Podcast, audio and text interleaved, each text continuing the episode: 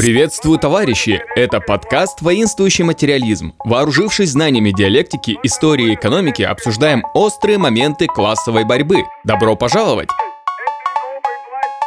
Сегодня мы поговорим, за что платят учителям, кто живет в школе, как закрытие школ связано с зарплатой учителя. Можно ли публично говорить о своей зарплате, о трех основных задачах школы, о том, что каждый человек – это ученик, о наставничестве и профсоюзах в работе учителей, о том, когда учителя будут получать больше, о том, где учителю найти поддержку, как организовать профсоюз и о детских проблемах в школе. Нужно начать с того, что у микрофона два интеллигента. Один учитель, другой звукорежиссер. Всем здравствуйте. Добрый день. Приветствую, друзья. И первый вопрос – это заработная плата у учителей. То есть у нас в целом учительская тема, тема взаимоотношений между учителями и детьми и так далее. Из чего же настроиться? Ну, вы просто получаете бюджетные бабки и ничего не делаете. Это и так все знают. Ну, вы же бюджетники, вам же постоянно там все ой, давайте зарплаты бюджетникам поднимем, вот это вот все. И а, все, вы просто нужно... бабки себе выгребаете там у честных тружеников. Очень интересное мнение на самом деле. Если мы посмотрим, с какой нагрузкой мы работаем. Да, я же шучу на самом деле. Это же всего лишь шутка. Я, ну, я озвучиваю одно из э, популярных мнений, например. Да, кстати, очень распространено на самом деле, да? Что тебе приходит, например, мама э, ребенка и говорит, а чему вы моего ребенка, в принципе, можете научить? Да вы просто бабки гребете из бюджета, я за что вообще деньги плачу? У меня ребенок сидит на дистанте, я сама его учу, вы вообще хоть что-то сделали? Вы вообще ничего не делаете. Почему мои честные деньги идут вам вообще? Вы вообще никто, у вас нет ни образования, ничего. Вы действительно пять лет учились педагогике? Да я за год. У вас свой ребенок есть вообще? У вас ребенок есть? Вот нет ребенка. Как вы можете моего ребенка научить, если вашего ребенка, у вас ребенка даже нет, вы даже не знаете, что это? И в целом понимать, да, наши проблемы, с которыми мы сталкиваемся, сидя дома. Какие у вас вообще, вот я, какие у вас вообще могут быть проблемы? Вам постоянно за классное руководство 5 штук вам накинули. За то, что вы в деревню поехали, вам 300 тысяч, э, а некоторым и больше. Ну, кстати, это 300 тысяч, там все зависит от региональной программы. Кому-то 300, кому-то миллион, кому-то еще сколько-то. Все равно отличается в зависимости от региона. Ну, смотри, получается 300 тысяч это точно федеральные, и плюс э, с этого или с прошлого года районная доплата в пределах 150 тысяч. Ну вот. А еще муниципалитет может глава региона снизойти и сказать, так тебе жить негде. Что ты в школе живешь? Да просто ты достала директора, что живешь в школе. Пора выделять. Кстати, я когда учился в школе, у нас в действительности уборщица жила вместе с двумя детьми, получается, на третьем этаже в четырехэтажной школе над туалетом, над мужским. То есть вот как у нас был на втором этаже туалет, а у них просто была квартира. У них там комнату оборудовали? Да. Вы можете себе представить четырехэтажную школу стандартизированную, она получается, по-моему, начало 50-х годов постройки. Угу. Около 500, по-моему, учеников всего в школе, mm имеется в виду, на, на 2-3 смены по-разному. На первом этаже 5 или 6 всего хватает на первокласс. А, ну чтобы понять объем школы, надо просто сказать, что в среднем 4 класса подразумевалось в параллелях. Не более того. И в классе 24 ученика обычно, 24-26. Вот в такой школе, четырехэтажной, она жила на третьем этаже, там в конце коридора, отдельно от кабинетов. Справа вместе с двумя детьми. Один из детей маленький был, а другой учился, она работала уборщицей. С ума сойти. То есть это с разрешения администрации? То, естественно, да. Это причем, получается, город Барнаул 600 тысяч человек. Mm-hmm. Это прям в центре города, неподалеку от Почты Октября, школа номер 40. Всем привет. Ничего себе. Я с ними не дружил, не общался, но в целом, наверное, это выглядит так. Ты после уроков просто идешь, такой, баба Люба, баба Валя. Там. Всем привет. Всем а привет. этот выйдет там? Почему ты проспал уроки? Сразу, да, после уроков. Ты же живешь в школе. Как ты опоздал на уроки? На самом деле, это очень э, актуальный вопрос. А с другой стороны, у нас э, жил историк. Ой, ну не жил, у него там был свой личный кабинет. Вот, только в другом крыле, получается, два крыла. Вот в одном крыле в конце коридора жила она, а у него него там был свой личный кабинет, где он периодически... По рассказам других, я сам не видел, не участвовал, но употреблялись алкогольные напитки и просматривались хоккейные матчи. Ну, а да что вы там знаете в своей деревне вообще? Слушай, Непонятно, чего Я там. просто Кому что там учить? у меня, как у классного руководителя, есть тоже свой личный кабинет. Просто если я работаю, грубо говоря, своей нагрузкой Свой до пяти, с блэкджеком, Своя меня- с электричеством планетарием. у меня стоит шкаф, и там есть очень много места свободного. Я могу спокойно прийти туда подушечку и одеялко с такой нагрузкой, уходя домой после пяти часов. Я могу просто там оставаться и, все. Ключик, Бар обустроить. да. Если только будет кофе там. Переходим непосредственно к вопросу зарплаты. Понятно, что основная претензия, что из бюджета, ну, про то, что вы ничего не делаете, это ты мне не оправдывайся. Это ты потом Да, поговорим о нагрузке. по- поговорим об этом позже. А сейчас поговорим о том, откуда берутся денежные средства и как они попадают, и почему какую зарплату в среднем получает преподаватель. У нас средняя заработная плата была 12,5, если я помню, Костенко говорил по Алтайскому краю. И как раз-таки в рамках этого говорил, что это просто не очень хорошо. Вот так вот, Мгм. цензурно выражаясь. И обещал увеличить зарплату. Она действительно увеличилась у большинства. Там, кстати, МРОД как раз в то время изменили в 2019, да, это получается? В Мгм. 2019 году министр образования свежеиспеченный Алтайского края. То есть надо еще подразумевать, что в каждом крае ситуация по-своему складывается. То есть в каком-то регионе заработную плату учителя получают в кавычках, если это можно сказать, достойную. С моей точки зрения, даже 45-50 тысяч, если ты получаешь заставку, ну, это вот, наверное, только начало для современного уровня развития способа производства. Потому что именно на нем, из него формируется эта заработная плата. То есть, насколько хорошо и дешево вы производите товары. Мгм. И в зависимости от этого наполняемость бюджета и распределение в дальнейшем бюджетных средств учителям. То есть, насколько вы дешево и хорошо производите материальные продукты, товары обычные, и сыр, молоко, то есть и это товары потребления, то есть пищевая промышленность, текстильная промышленность, легкая промышленность, самое главное тяжелая промышленность и производство средств производства, то есть станковое производство. Чем лучше оно у вас развито, то тем выше зарплата у учителей. Казалось бы, странно, причем тут станкостроение, да, и зарплата учителя, а вот Мгм. Просто очень э, интересно, а вообще, возможно ли получение такой суммы за ставку в Алтайском крае? Например, если ставка у нас идет 18 часов, мы получаем 45-50, это же нереально. он же и говорил при этом, что у вас практически средняя ставка двойная. То есть практически все учителя, ну то есть заработная плата, он имел в виду за ставку вы получаете 12 тысяч с половиной за 18 часов. А в целом средняя ставка полтора-два. Два, практически везде. Чтобы получать хотя бы те самые среднемедианную зарплату, если для того, чтобы получать по Алтайскому краю, 19 700 рублей она. Вот, чтобы ее получать, надо брать двойную ставку. Ну, только мне Это кажется. 36 единственное- часов. Ну, единственное, что у нас поднялось за эти два года, это нагрузка. на А ты деле. хотела денег, да? Ну, а как это? А, ну почему нам же а, стали платить 5 тысяч за классное руководство? Это только тем учителям, у которых есть это классное руководство. А если нет, вы просто работаете на свою нагрузку и получаете заработную плату, и все. Без всяких доплат. Ну, я имею в виду вот эти федеральных. А это опытная. Ну, то есть за опыт. Там За стаж, очень извиняюсь. смешная доплата. За стаж Ну, Конечно, смешная? если ты работаешь более 10 лет в школе, там доплачивают больше, да, не знаю, примерно двух Ты так говоришь, что типа тысяч. 10 лет... Терминатор. Знаешь, знаешь, как это в играх? Открыто достижение 10 Да, лет работы учителем в школе. Ну, вот я работаю третий год а, именно учителем. И вот с третьего года доплата будет. Но я знаю примеры человека, который три года отработал в школе, и на четвертый год ему стали платить. И сумма в пределах 400-500 рублей. Я начну сначала, чтобы было проще понять слушателю. Я буду объяснять примитивно, кое-где срезаю углы, за что прошу сразу извинения. Если вы более хорошо разбираетесь в этой теме, пишите комментарии, как это действительно происходит именно по бумагам. Но в целом зарплату бюджетникам выплачиваются из местного муниципального бюджета. Он наполняется из налогов. То есть промышленные предприятия в основном платят налоги, которые наполняют бюджет, ну, естественно, не только с товаров и там производства, но и от работников, которые работают на этих предприятиях. В общем, налоги собрали, вот у нас есть муниципальный бюджет.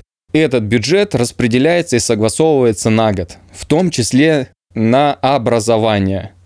То есть, если у вас сумма, например, на регион 3 миллиарда, то у вас может быть хоть 10 тысяч школ, вы все равно больше 3 миллиардов не получите.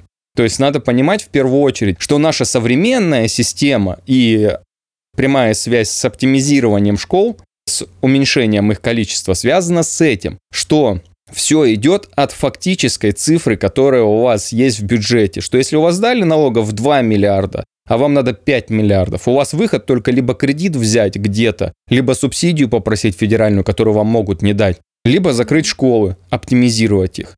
Все, что мы, собственно, и видим нет такого, как раньше, что зарплата формируется и количество школ и все остальное формируется от того, сколько учеников надо обучить. Фиолетово, сколько у вас учеников. Важно, сколько у вас в бюджете, в принципе, средств. То есть вам эти средства пилят на муниципалитеты. Одному муниципалитету столько, другому столько, третьему столько. А вы там сами как хотите, так и выживайте. Вот так это на самом деле выглядит. Но это еще полбеды. Почему? Потому что, ну, в среднем стараются выделять какие-то, чтобы средняя энная сумма попадала в школу. В этой школе непосредственно уже бухгалтер, за которым закреплена о администрации этой школы в виде директора и в виде зауча, уже делят эту сумму на хозяйственные нужды, на зарплату, на так далее, так далее, так далее, так далее. И в итоге, естественно, так как у них есть рычаг управления суммой зарплаты учителя, они стараются себе отрезать побольше кусок, а всем остальным отдать кусок поменьше. Почему? Ну потому что, что если я могу себе зарплату сделать повыше, просто из-за того, что мне должность позволяет вмешиваться в вашу заработную плату, так почему бы и не сделать? Абсолютная цифра выглядит так. Типа директор у нас получает 50-70 тысяч, а учитель у нас получает в среднем около там 18-19 тысяч, при этом с нагрузкой полторы-две ставки. Вот к чему это в итоге приводит. И момент с э, реорганизацией школ, с оптимизацией средств. Вот я работаю в Павловском районе, а к нам в 2015 году присоединили школу, и получилось так, что раз школа сельская, а нагрузку пришлось, например, бы мне делить с еще одним историком. Но так как часов всего учебных 26, ставка это 18 часов, 12 тысяч. Как делить э, на два человека вот эту заработную плату? 26-часовую? 26 часов поделить на два человека, и чтобы каждый получал... По 13. Так я... не, не выходит. Я могу разделить 26 на 2. Вы учитесь даже разделить 26 на 2 не можете. Да. Вам не могут разделить по 13 и платить от 18 ставку кратную 13 в процентном Просто соотношении? Смысл получает заработную плату, если ставка 18, то выходит около 12-13 тысяч рублей. Да, там ты будешь за 13 часов получать тысяч семь. Ну, ну, ну а все. ты что, денег хотел? Вообще-то учитель – это призвание. Мне кажется, это уже классической фразой стало, особенно среди учителей. Они все понимают, что... Вот, директора поняли.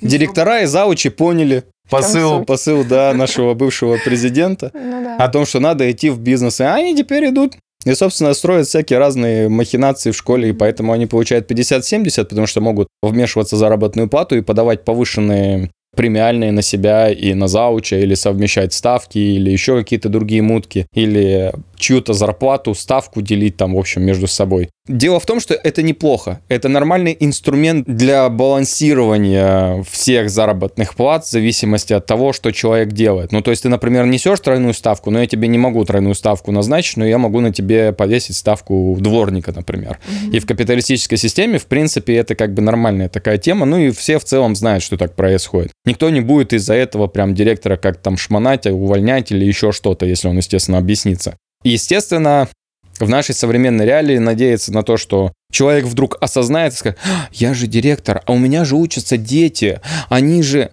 Капитализм рождает в людях именно заботу о своей собственной шкурке и пятой точке, и ваши дети – это ваши дети. А мои дети – это мои личные дети, а тем более, если обычно, ну, а если нет детей, то и тем более. Абсолютно фиолетово. Ужасно. Но другая сторона, знаешь, хорошо. если нагрузка меньше, это хорошо. Почему? Потому что у меня есть больше времени для того, чтобы качественно подготовиться к урокам. То есть для меня сейчас это в первую очередь важно. Чтобы, придя на урок, я смогла выдать материал, чтобы дети действительно поняли. Когда мне ставят нагрузку в 33 часа, я понимаю, это здорово, потому что зарплата все равно выше. Я понимаю, что мне физически более сложно работать. Но это ты сейчас лично о себе говоришь. Ты же не являешься, типа, что всем так. Почему? Например, вот сейчас находясь на сессии, я разговариваю с одногруппницами, которые уже работают так же, как я в школе, с, с примерно с такой же нагрузкой. Я понимаю, ты... что, в принципе, Я тебе находимся... объясню. Ранее это выглядело так, что если ты идешь на преподавать в высшее, например, учебное заведение, ну не в школу, высшее учебное заведение, то чем выше у тебя не просто стаж, а звание, то есть зарплата у тебя сохраняется, но у тебя меняется баланс между научной деятельностью и преподаванием. И чем выше у тебя, то есть если ты, например, доцент, у тебя там соотношение ну 80-20, где 80 это преподавание, а 20% научная деятельность, то когда ты доходишь до профессора, то у тебя соотношение, обязательное соотношение прописанное. 80% это научная деятельность, а 20% это преподавание. Вот как это работало. То, о чем ты мне пытаешься сказать, о том, что как бы для того, чтобы учитель становился нормальным учителем, надо бы ему еще оставлять время для учебы, быть нормальным учителем. Я говорю, что это выглядело вот так, нормальная система, что если ты подаешь знаки, признаки жизни, в принципе, стремления к учебе, да, и, соответственно, получаешь высшее звание. И это высшее звание тебя обязывает уже само по себе учиться. Но в современном нет, это ненормально. Почему? Потому что деньги за эту ставку, они не изменяются. То есть тебе сейчас так и, если ты берешь меньше, тебе просто меньше заплатят и все. А там-то как было, то, что система устроена, что если ты берешь меньше, но научная деятельность у тебя остается. остается. То есть в среднем ты одно и то же время работаешь. Угу. То есть надо понимать, что когда ты учишься или когда ты повышаешь свою квалификацию, это тоже рабочее время, оно просто неоплачиваемое. И то есть по факту, если собрать, если ты нормальный учитель, который еще пытается повысить свои знания какие-то, для учеников, рисует там дополнительные какие-то материалы, ищет э, презентации, оформляет как-то грамотно и все остальное. Это тоже включается в рабочее время. То есть ставка-то у тебя на самом деле не 18 часов. 18 часов это непосредственно, которое ты читаешь. Никто не считает время на проверку тетрадей, контурных карт. Написание планов. Написание планов, проверку контрольных, экзаменационных работ, участие в организационных делах школы, спецсоветы и... А, потом Больная еще... тема. Потом это не у тебя класс есть, а это за тобой закреплен класс, да. что значит, что ты обязана в нем наводить марафет, ремонт, держать в чистоте порядки, и как ты это будешь делать, никого не касается. И все это не входит в эти 18 часов, ко всему прочему. То есть у тебя получается 36 часов. Единственное, что тебя избавляет по сравнению с другими людьми, которые являются непосредственными рабочими, но это то, что ты хотя бы 36 часов, пока говоришь, еще снег не кидаешь или уголь не, не, не кидаешь. Да. Только, только то, что это работа умственного труда, а не физического труда. Понятно, что физического труда она тяжелее, но и умственным трудом тоже можно выгореть нормально, заработать нервозные все, то есть неврозные всякие заболевания, заболевания, связанные с позвоночником, которые чаще всего как раз встречаются у тех, кто занят на сидячей работе или на просто стоячей работе. Там тоже есть своя профессиональная деформация, и нету хорошей и плохой работы, а есть отсутствие тяжелой и вредной угу. работы. И то есть надо понимать, что вопрос или о разнице, о социализме, как о стирании границы между умственным и физическим трудом, он стоит именно в этом вопросе, что каждый человек должен иметь и ту, и другую работу, то есть разнообразную, иметь свободное развитие. Ты преподаешь у детей, например, математику в пятом классе, и потом идешь, встаешь за станок два часа токарем. Угу. Ну да, класс. Мне кажется, что меняемые учителя точно на это поменяются. Я не знаю, как токари. Надо поговорить, кстати, со знакомым токарем, в ВКонтакте ему написать. Стоят два стула на одном, два часа учительской деятельности, а на другом токарный станок, и они оба твои. По зарплате давай поговорим там э, про подводные камни, по, про доплаты. А то вам все доплачивают, доплачивают. Я смотрю, вы наесться не можете. Вам лишь бы больше платили. То есть, ладно, вам 18 да, часов, то вам же доплаты платят. За классное руководство вам платят. Да, даже районная доплата есть. И районные, и федеральные. Но на самом деле в этом нет ничего такого положительного, потому что с увеличением... Деньги. А, но это не основное. Я хочу сказать про бумажную волокиту, которая пришла вместе с этими деньгами, как по мне, это просто бесполезная трата времени на то, что по факту является просто отчетом. Нет, ты мне объясни про классное руководство, зачем вам платят деньги, какие подводные камни, какие плюсы, какие минусы. Я не понимаю, что ты начинаешь про бумажки рассказывать. Ты мне лучше расскажи, как ты куда ты 5 тысяч тратишь с классного руководства. Стопудово там. Не буду раскрою все тайны. Зефирки себе покупаешь. Нет, я имею в виду по деньгам. В чем плюс и в чем минус? Эти деньги, они того стоят? А, они того стоят. Да, с одной стороны. А с другой стороны, то, что меня беспокоит, то, что мне кажется бесполезным и никому вообще не нужным, это как раз бумажная волокита, про которую я тебе и начала говорить. То, что мы постоянно заполняем огромное количество бумаг, исходя из того, что сейчас все переходит в электронный формат, как нам говорят. Но бумаги от этого никуда не уходят. Говори яснее, ты имеешь в виду бумага физически прям носить, вот прям вот бумажная бумага. Да, вот бумага. Каждое проведенное мероприятие... На электронном не, кота, не канает. И на электронном. То есть А. есть электронный, мы параллельно заполняем и бумажный вариант. И куда ты бумажный потом денешь? Никуда я отдаю, например, соцпедагогу, который А соцпедагог куда? О, не знаю. Куда складывается? Мне просто Ну, интересно, неё где же- этот склад макулатуры? Куда все сдают? У нее стоят два шкафчика, на которых э, проставлены все папочки, и там все у нее хранится. Потому что если вдруг приедет какая-то проверка, проверка периодически заезжает к нам в гости на чай и просматривает все это.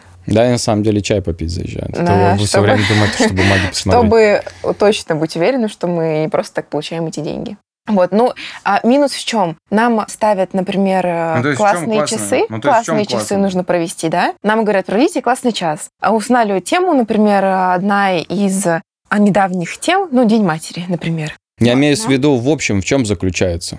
Что? Ну, классное руководство. Ты наблюдаешь успеваемость, оповещаешь родителей, ты собираешь родителей на родительские собрания, работаешь с ними индивидуально, если вдруг у ребенка какие-то... Если вдруг у вас закладки решили посадить. И такое было. Если вдруг у ребенка начинаются проблемы с успеваемостью, тогда мы вызываем родителей, работаем индивидуально. Работаем вместе с классом, а- организуем какие-то дополнительные мероприятия, везем куда-то детей. И за все это отвечает классный руководитель. У нас же с прошлого года участились все вот эти педсоветы. Могут просто после шестого урока написать. Шестой урок заканчивается в два, нам говорят, у вас в 2.20 будет педсовет. То есть и это было постоянное. И потом делают акцент на то, что вы же получаете деньги. То есть какие могут быть претензии? То есть нужно же деньги отрабатывать. Но вы же получаете деньги. Вы же получаете свои пять тысяч. Ну вот, отрабатывайте, пожалуйста. А с одной стороны, это хорошо, потому что зарплата действительно ну, увеличивается. Я думаю, что надо акцентировать внимание на то, что 18-часовая ставка оплачивается в среднем около 12,5 тысяч.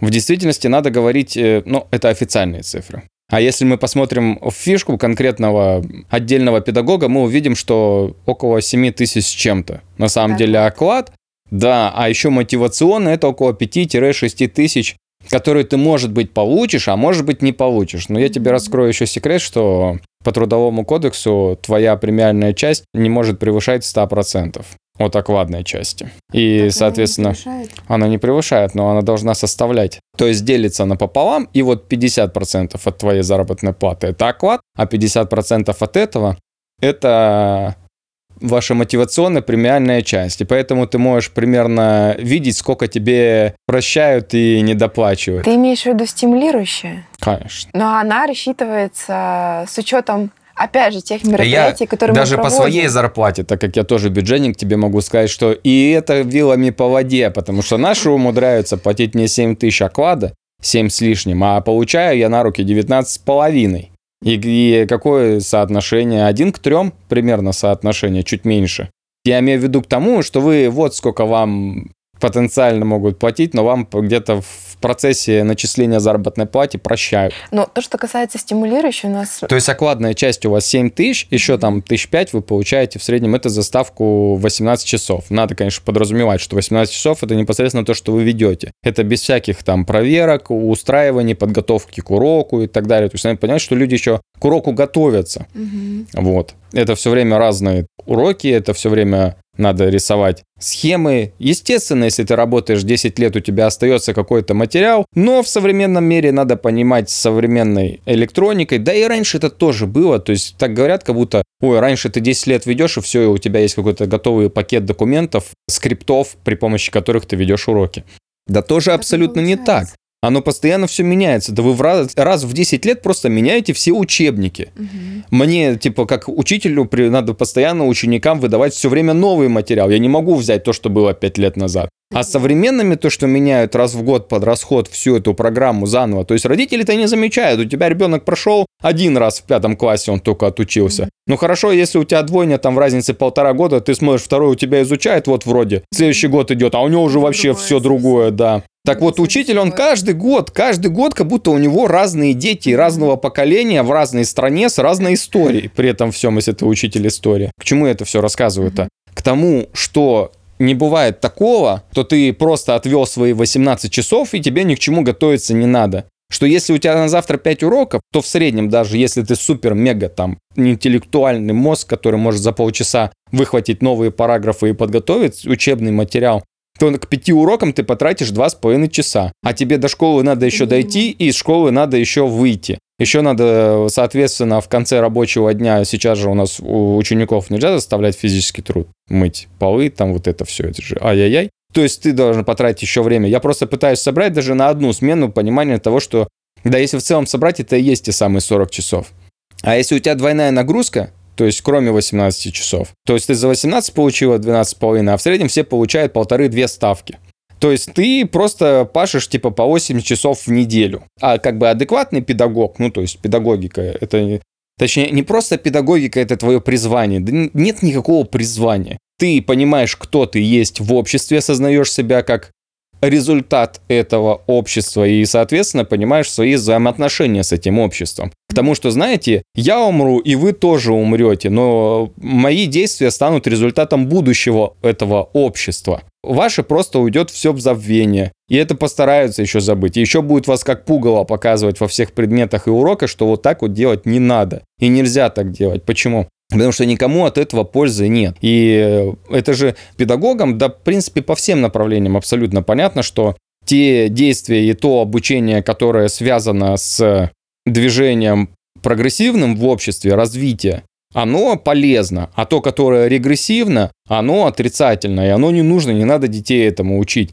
И не надо себя так вести, что если я выйду как педагог и буду на всех забивать, просто как типа за бабки биться, ну это реально бессмысленно, так проще идти в бизнес а не в школе. Почему? Потому что в школе тебе там много достаточное количество принципиальных людей, которые не дадут тебе этого делать. Во-первых, будет палки ставить в колеса. А если ты пойдешь в, в бизнес, там все такие же законченные которые только думают о собственной шкурке. Угу. Вот, и вы с ними там будете отлично. Они будут точно знать, что, что тебе доверять нельзя, а ты будешь знать, что им доверять нельзя. А в педагогике там так сильно, ну, в зависимости от школы, конечно, от коллектива и все остальное. Но тут, кстати, тоже стоит сказать, что если вы попали как педагог в какую-то школу или коллектив чересчур токсичный, где вы просто не можете выживать, особенно первое время, то можете сменить школу просто. Угу это не сложно, это не тупик, это не конец, не надо распространять опыт на все школы, что везде все очень плохо и так далее. Вот. Понятно, что есть определенные моменты, связанные с педагогикой. Так, вернемся к заработной плате.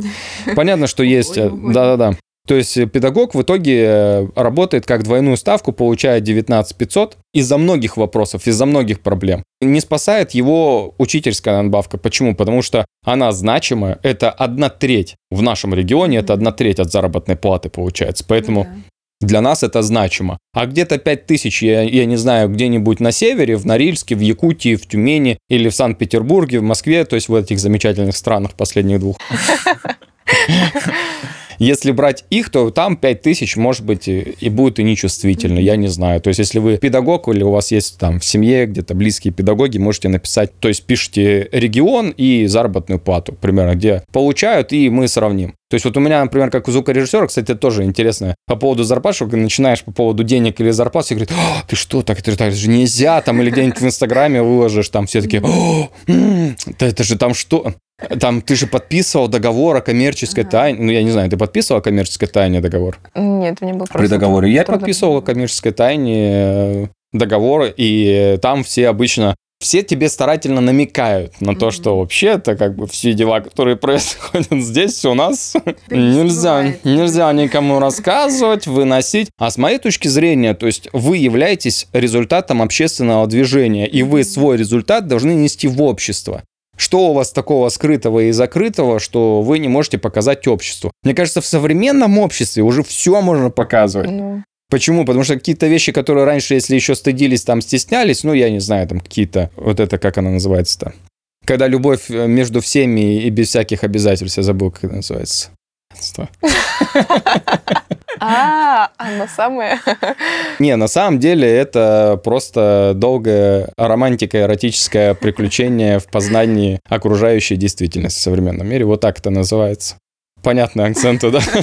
Я имею в виду, что многие такие моменты, которых раньше стеснялись, или, например, хождение по головам, или ну вот этот звериный оскал капитализма. Раньше же все такие, как ты за счет других, да люди же тоже, стар... как ты мимоурно там бумажку кинешь, это же люди там подметают, ты труд не уважаешь, да как же ты здесь вот мимо прошел, а здесь вот человеку было плохо или еще что-то. Мне кажется, в современном обществе, если это даже выставить в Инстаграме или еще где-то, то да там нет такой особой реакции общественной какой-то что человека прям захейтят. Да и современный хейт тоже, он в чем проявляется? То есть раньше он как проявлялся?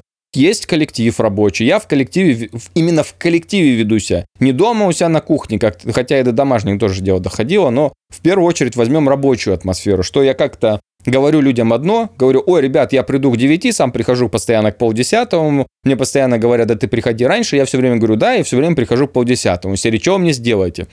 А сделают, собирают коллектив весь всего завода, тебя ставят и говорят, объясняй. И вот ты стоишь и пытаешься всему коллективу объяснить, почему ты приходишь полдесятому, в то время как они работают с 9, а потом тебе не платят премиальные, а потом тебе срезают заработную плату и ставят тебя на, не на доску почета, а на доску позора ко всему прочему. И все те ходят и ржут и угорают над тобой. А, это ты, который там постоянно полдесятого, а ты ничего ответить не можешь. И ничего сделать не можешь с этим. Почему? Ну, потому что тебя будут вот так вот да, коллективно, а как вы хотели? Но с другой стороны, тут же будут социальные институты внутри того же самого профсоюза, тот же самый старший, бригадир и так далее, который должен следить за уровнем поддержки, скажем так, что ну не надо же человека затравливать. Наоборот, ему надо показать не то, что ты плохой, что полдесятого приходишь, наоборот сказать, давай становись такой, как мы, который приходит 9 и работает нормально. Да, да, да, а зачастую даже в школе как делали? То есть двоечнику садили отличницу, и за отличницей закрепляли ответственность, потому что она и так ответственная. И если он получал очередную тройку или четверку, ему уже никто ничего не говорил. И с него не спрашивали, ну, то, а что ты с двоечника возьмешь? Он уже привык, что его ругают. Для него это не важно. А спрашивали с отличницей, говорили, что ты, он так себя ведет. И помогали ей его воспитывать. То, что сейчас касается, кстати, класса руководства и работы с двоечниками сейчас, этим занимается класс руководитель непосредственно. И неважно, какой предмет он ведет, ну, а ты хотела за 5 тысяч плюшки бесплатно на халяву есть. Вот, вот отправляйся вот с двоечником. И ты можешь прямо спокойно после уроков оставлять, садить, брать учебник и сидеть с ним заниматься. Это же твой ребенок в твоем классе, который за тобой закреплен. Поэтому ты обязан поднять его результаты. Естественно, я и говорю, что э, раньше, мне кажется, более действенная система. Почему? Потому что во-первых, дети, которые у тебя находились в таком андеграунде, как это правильно называется, которые доходяги, которые в самом конце очереди по успеваемости. Они же по успеваемости не просто так, они это тоже это следствие именно социальное, общественное, родители, неблагоприятная семья, там драки, ссоры, отсутствие сна и нарушение режима, сна и отдыха и все остальное приводит к тому, что ребенок где-то упустил, где-то пропустил, и все, и пошло по накатанному поехало. А дома, где он должен выполнять вторую часть своей работы, в том числе домашнюю. Почему? Потому что учиться ты должен всю свою оставшуюся жизнь, а домашняя работа, она для этого введена в процессе обучения, для того, чтобы ты, когда стал взрослый, школа перестала быть ты сам мог распланировать свое время и включить в это время именно домашнюю работу. А работать самостоятельно, без того, чтобы с тобой стоял учитель и говорил, что тебе делать. Ты такой ученик, который он дома, получается, домашнюю работу не делает, самостоятельно сам не знает, чего делать, но если к нему представить отличницу, с которой будет ответственность, а самое главное, которая будет поддерживаться коллективом, почему? Потому что отличница или кто-то из отличников становился старостой класса. У вас есть староста класса? Есть. Ну, Ох, ничего себе. Да. Чудеса. У меня не было староста ну, класса. Староста не понимает, что он должен делать на самом деле. Только староста не понимает, зачем его назначили старостой, потому что он все равно... Потому что он ни хера не может делать, а не потому, что он не знает, что делать. А что он сделает? Вот в современном мире. То есть раньше староста просто придет, скажет, так, все остаются после уроков на час. И все такие, ну, могли с горки покататься в догоняшке, типа из-за кого? И все такие, да это Васька, да опять начудил, за него сидеть будем, все это нас, терпеть там. А сейчас что у вас староста может? Самый первый бежит из школы.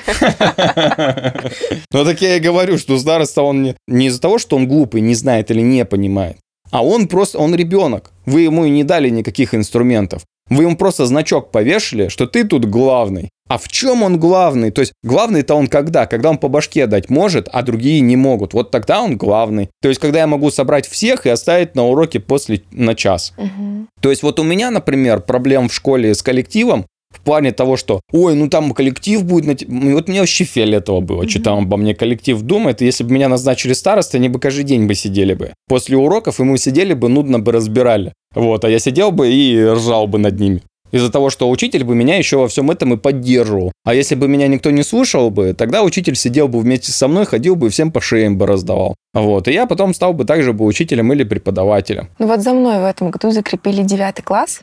И когда 1 сентября мы с ними после линейки сели и начали обсуждать наши классные дела, я говорю, ребят, нам нужно определить, кто у нас будет староста. Они такие, а зачем? И я такая думаю, ну, ну я, конечно, поговорила, спросила, был ли у вас староста в прошлом году, в прошлом или позапрошлом. Нет, у нас не было. Я такая, ну, будем с чего-то начинать. Это ты просто ввела этот непонятный институт. это все, что... это все твоя, твоя, короче, заслуга. Издеваешься над детьми. Я, я же училась, когда я помню, что у нас всегда был староста, всегда был заместитель староста. Он был, кстати, не один, по-моему. Если вдруг один заболевает, ты такой, о, я за старосту. Это такая же ответственность. Это нужно столько дел сделать вообще. Всех построить, всех оставить после уроков. Кто еще занудой была, короче, да? Да почему?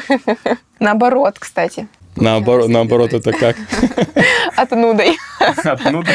Не, ну там варианта на самом деле два. Либо ты для всех строишь, ну, либо все едут на твоей Мы спине. просто понимали, зачем это. Я говорю, у старосты есть два пути, ну, по крайней мере, в современном мире. То есть, либо ты всех строишь, и все работают, либо тебя все строят, и ты за всех работаешь. Ну Слушай, это, понимаешь, это в любом обществе, то есть в любом э, обществе подразумевается не именно в э, научном смысле социологии обществе, а имеется в виду небольших коллективах, с, которые временные, ввиду воспитания человека или еще или деятельности, или работы. То есть человек поступает, например, в армию. Угу. Все то же самое. Ну да, там также, там еще жестче, там также есть ответственный. Если вы думаете, что ваш младший лейтенант или лейтенант вот, или выше, или майор, что они не являются теми самыми занудами, которыми были в вашей классе старосты. Нет, они именно такие, и именно ими вы в первую очередь будете все просто мечтать стать. Почему? Потому что у него есть свободное время на мыслительную деятельность, в то время, пока ты постоянно будешь махать лопатой или сапогом махать mm-hmm. на плацу пока он тебе будет командовать. Командовать, стоять, конечно же, проще, ну, в плане деятельности выполнения умственной, с одной стороны, а с другой стороны, на это надо ум иметь. Вот, и тогда ты начинаешь уже, ну, то есть, когда это уже более-менее вырастают люди, понимают, что а хочешь ты или не хочешь, а в какой-то коллектив тебе все равно запихнут. Еще и работать заставят. Тут никаких двух мнений быть не может. А вопрос заключается не в том, то есть, когда человек размышляет так, как я сейчас сказал, что в какой-то коллектив тебя запихнут, это еще инфантилизм. Потому что взрослый человек понимает, что для того, чтобы есть, надо самому убежать срочно в этот коллектив. И пока там есть свободные места, пока еще, да, пока еще где-то хотя бы кормят, хотя бы в принципе есть какая-то возможность устроиться. Вот, на, еще пока куда-то есть место, куда требуется человек, который что-то там думает или какой-то научной деятельностью занимается, в принципе, надо срочно бежать, бросать все и бежать туда срочно в очередь становиться. Почему? Да потому что это не всегда так бывает, не всегда так будет, и обязательно будет такое время, когда даже такой возможности не будет. И всех будет загонять в абсолютно другое место. Вот, и там еще тоже надо думать, надо ли тебе в это место идти в коллективное или не надо. С классами та же самая ситуация. Потому что вот когда я пришла работать, я понимаю, что класс, вот девятый класс он есть, а дети, которые там есть, они с друг другом практически не взаимодействуют. Там есть по два, по три человека, которые вроде бы мы тут общаемся, мы тут друзья, мы друг другу что-то поможем, дадим списать либо что-то. Я не знаю. А в целом... Я не знаю, целом... я в принципе вообще надо в школу ходить чисто как бы с друзьями поугарать, я так считаю. Ничего себе. Вообще-то нет. Все намного иначе. А что, учиться, что ли, надо? Ну да, в первую очередь. Знаешь, как фильм какой там? А, очень страшное кино. А, ну да. Мелкий. Эй, мелкий, иди в школу. Так я постоянно хожу в школу. Ты что, не знаешь, что ли, что в столовой нет уроков? В смысле нет уроков? Дальше разберем тезис по поводу, то есть э, зарплату мы и так особо не разобрали, то есть министр у нас в Алтайском крае, чтобы вы все знали в России, в нашем конкретном Алтайском крае, как всегда, все пообещал, но тут очень интересная ситуация и поучительная, которая заключается в том, что он поступил на должность, по-моему, в 2018, 2018-2019 всем наобещал, а в 2020 уже ушел на повышение куда-то в Москву. И, соответственно, все ваши обещания, как в любом демократическом обществе, вам прощают. Сразу-то даже, когда обещают. Единственное, что он повысил свою должность. Ну да. А это Обещание... только так и работает. Угу. Это как-то по-другому должно было работать. То есть вы получили федеральные надбавки, а самое интересное, что, ну, я предполагаю, скорее всего, инфляция съела вашу надбавку, которую вы получили 5000. То есть мне знакомый учитель истории рассказывал, что учась, ну, начинаются вот эти байки, одна бабка сказала, короче, УБС. Короче, Сережа Подоленко, извини, тебе придется поучаствовать в этой замечательной истории Надеюсь, ситуации. Да. Активное участие принимает. Я сейчас не знаю, правда, где он учится, где он преподает, извиняюсь. В общем, в Сигме он говорил, что у него как раз и была зарплата, пока он был молодым педагогом, около 12,5. То есть в Сигме у него так постоянно и была заработная плата около 12,5, плюсом ко всему к нему постоянно еще обязанности, которые как к нему непосредственно не относятся, но на него их взваливали. Ну, там вот эти всякие э, дела с проведениями олимпиад, выведение личных проектов в каком-нибудь там классе четвертом или пятом, еще какая-то mm-hmm. такая вот ботва. И когда я у него спрашивал, а как складывается ваша заработная плата в плане премиальных, откуда ты знаешь, что тебе надо в Олимпиаду ученика подготовить, а вдруг не в Олимпиаду, вдруг что-то другой деятельности надо готовить, за это ты получишь. Он говорит, нет, есть сайт какой-то общий для педагогов, где в целом по движению на этом сайте и по тому, какие работы делают и в каком направлении там все развивается, можно, включая логику и предсказательную силу теории вероятности, предположить, что вот эти вот там определенное количество педагогов за, в прошлом году за это получили там какие-то деньги, и эти педагоги сейчас занимаются другой какой-то деятельностью. Есть предположение, что они-то знают. Да-да-да, кто чем занимается. Ну, то есть заранее он сказал, что не сообщают, за что вы при начислении зарплаты, зарплаты получите. Ну, я думаю, да, потому что когда даже мы в течение года, вот сейчас вот в январе, у нас будет перерасчет стимулы. И мы считаем как? Берется год, учебный, например, прошлый год, и я э, в оценочный лист вписываю все мероприятия, которые да, я да, проводила. Да, да, вот это какой-то Да, и суммирую баллы.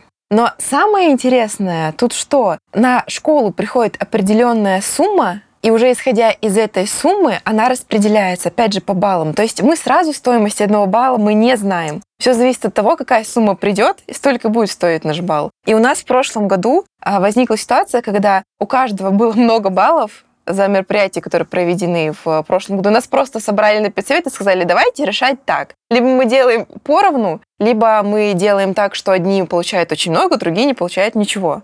Вот, то есть, ну, опять же, да, очень странно. Насколько я помню, у нас в, в отделе журналистов так заведено, угу. что они выполняют дополнительную нагрузку, остаются на какую-то вторую смену, едут снимать какой-то еще очередной сюжет, пишут инсерты и еще какие-то штуки дополнительные от обычной деятельности в дополнительное время. И потом, кто набирает больше всех баллов, тот забирает, дескать, как бы куш. Или он как-то распределяется.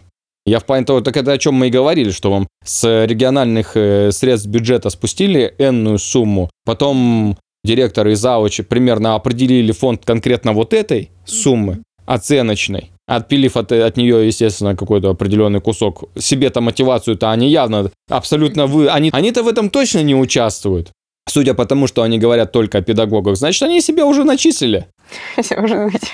Так и смысл тогда просчитывать нам баллы, если все равно придет определенная сумма, и, как ты говоришь, да, и ну, она и будет распределяться, кто больше, тот и получит. Когда педагогам ввели эти электронные баллы, все начали шутить. Потому что в этом году учителя получат по Е, ну, электронному. А, Электронный Е, ну. по Е баллу. Смешно. Теперь тебе придется отвечать еще на, на, на другие. Так, мы, короче, у нас есть тут конкретная зарплата, но мы ее как-нибудь, я думаю, надо отдельно тут разбирать. Прям отдельно, потому что тут... Потому что основная, на самом деле, зарплата, она строится не из оклада, потому что оклад – это небольшая часть. Да, я, а во-первых, не знаю, зачем вам это знать, но я думаю, все равно это многим людям интересно. Конечно, если среди слушателей есть учителя, я думаю, что... Да, не только учителям, родителям-то тоже интересно. Как учителям противопоставлены в диалектическом смысле ученики, всем интересно, все связаны с учителями в общественном смысле, то есть либо сами являются учениками, то есть это и детям будет интересно, может быть, более великовозрастным. Пропасть между учителем и учеником не совсем понятна была. Когда учитель ставит какой-то глыбой недостижимой для ученика с одной стороны, а то есть, может быть, для начальных классов я еще в какой-то степени согласен. А в другой стороне, то есть ты должен понимать его как человека, но у тебя просто должна быть не пропасть между ним, что он как инопланетянин, который все знает, а ты этот мракобес какой-то, бесенок, который да, здесь бегаешь. И... То есть ты просто должен быть с ним на равных, но уважать его. Ну, то есть как в коллективе, что вот у меня есть, например, бригадир в цеху, то есть его уважают не, не за то, что он бригадир, на, между нами нету никакой пропасти. Он главный среди равных, mm-hmm. и все, и ровно потому, что он логичный, и всем, самое главное, всем понятно, на что он основывается, когда решает вопросы, что он логически их старается решать, так, чтобы всем было комфортно и удобно. И он никогда не решает их э, только в сторону там одних, да, в выгоду для одной стороны или для другой стороны. Вот, ему всегда приходится быть последовательным, даже если самому ему это не нравится. Угу. И именно поэтому он занимает это место и несет эту ответственность. То же самое с педагогом. То есть педагог, он тоже человек, но ты относишься к нему с уважением. Почему? Ну, потому что, во-первых, он пять лет точно отучился для того, чтобы знать, как учиться. Кстати, вот еще один вопрос я хотел обсудить. Самое главное, что вы с ним изучая вместе одно и то же, он это изучает более продолжительное время, чем ты, и он тебе является старшим наставником. Ну, типа как старший брат или родителем в таком взаимоотношении. Почему? Ну, потому что если ты к родителям всю жизнь будешь относиться так, как будто тебе 5 лет, а родителям 30, это же бред. Ну, то есть, э, как бы, если при этом фактически им, например, 70, а тебе 50, а мама до сих пор тебя кормит с ложки, как будто тебе 5 лет, ну, это шизофрения, это ненормальное развитие, это патология общественная. Mm-hmm. И то же самое с учениками и с учителями. Слушай, если раньше очень часто слышала такую фразу, то, что учитель — основной источник знаний, я могу с этим согласиться, если бы это было еще лет 15 назад, да, когда в основном, ну, видимо, так и было, но сейчас, когда Нет. существует огромное количество источников информации, и ребенок даже тот же интернет, да, один из основных, мне кажется. Он может просто зайти, посмотреть, почитать. А в том-то нет, вся в том-то и проблема, что не может. Почему? Ну, давайте разберемся, что такое знание. Любая информация – это знание. Ну, нет. Ну нет, а как ребенок, по-твоему, определит, где правда, а где нет, где сарказм, а где правда? Слушай, а часть информации же получается в школе, и а, искать дополнительную. А кто тебе сказал, что в школе здесь? ему дают знания? Как ты сейчас правильно заметил. Я тебе говорю. Ну, ты говоришь. Чего тебя это не устраивает? Могу еще вот так зуб сделать на холодец, да? Да, да. Веришь? То есть ученик и ребенок, он не имеет критерий для того, чтобы отделять одно от другого. Ну, я... А интернет... Более старшие классы, если мы с тобой возьмем 10-11, они уже более Не, ну, ты изначально, видишь, начала, что школа я дает знания. ученику, да. Ну, так не всем. Ты теперь только ну, старшие я классы не выделил. Не, ну ты теперь только старшие ну, классы ну, давай выделил. поговорим конкретно. Только для старших классов. Да. Хорошо, давай дальше разбираться. 11. Окей, хорошо. Давай дальше разбираться для старших классов. То есть ты считаешь, что ребенок в 10-11 классе, он имеет достаточный уровень именно образования и логического суждения для того, чтобы отделить правду от вымысла? А, я думаю, да. Потому что определенная база знаний у э, подростков уже сформирована именно в 10-11 классе. Но я просто сужу, исходя из своего опыта, исходя из э, того, с какими детьми в старших классах я работаю. Ну так я про это и говорю, про то, что я считаю, что нет. Но они же логически рассуждают. О чем? Я просто хотел сказать к тому, что судя по тому, что происходит вокруг меня, и мы просто контрреволюционно все скатились в капитализм, я могу сказать, что большинство или основное движение идет явно в другую сторону не в сторону того, что все взрослые, взрослые вдруг, то есть те, которые закончили школу и, например, университет, ну так вот критериально отметим, взрослых отделим, mm-hmm. что они могут разобраться. Да, они также не разбираются, они не понимают, какое информация соответствует движению развития, а какое регрессии, ну, та или другая информация. В том-то и дело, что не все. Так и дети тоже не могут. Почему? Потому что, во-первых, я, кстати, хотел отметить, что школа, да, ну, то, что школа дает знания людям, это всего лишь третья задача в ранжировании из трех задач, которые должна делать школа. Школа и не должна, по сути, давать знаний как таковых, то есть в третью очередь, скажем так. Угу. То есть в первую очередь она должна человека что сделать? Объяснить ему, как надо жить в коллективе. И что, в принципе, он живет в коллективе. И что не он живет в коллективе, а он живет только потому, что жив коллектив. И что его жизнь является результатом работы коллектива, и что если бы мама с папой не работали и не жили бы в городе, то никогда бы его на свете не было, потому что бы его кормить было бы нечем, потому что им самим бы было нечего есть просто-напросто, потому что ни один коллектив бы не работал, потому что каждый бы на себя рубашку тянул, и все бегали бы с голой задницей, как в этом племени Тумба-Юмба. Угу. И Я все. полностью согласна с тобой. Это первая задача. Вторая задача – это научить ученика самостоятельно учиться. И только третья задача – дать ему багаж знаний.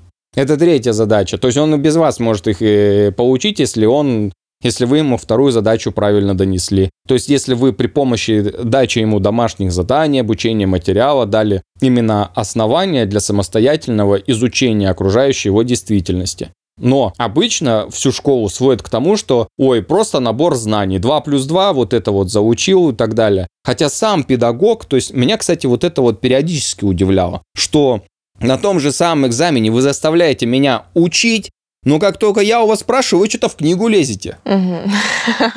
Так и есть. Ну, типа, с какого рожна вообще у вас так тесты и экзамены? Может, вы все-таки будете меня учить основной задаче, чтобы я самостоятельно мог знания приобрести? И, может быть, ставить такие задачи, которые... То есть у нас был один педагог, ну ладно, не один, у меня было пару таких человек-педагогов, которые давали такие задания, которые позволяли нам пользоваться чем угодно, и интернетом в том числе. Школе. Нет, в университете. Там, мне кажется, вообще отдельная тема, то, что касается получения знаний в. Не, ну педагогика, она есть педагогика. Я в плане того, что он составлял такие задания по своему предмету и всем остальным, что он говорил, пользуйтесь чем хотите. Если сможете, если вам это поможет, вперед.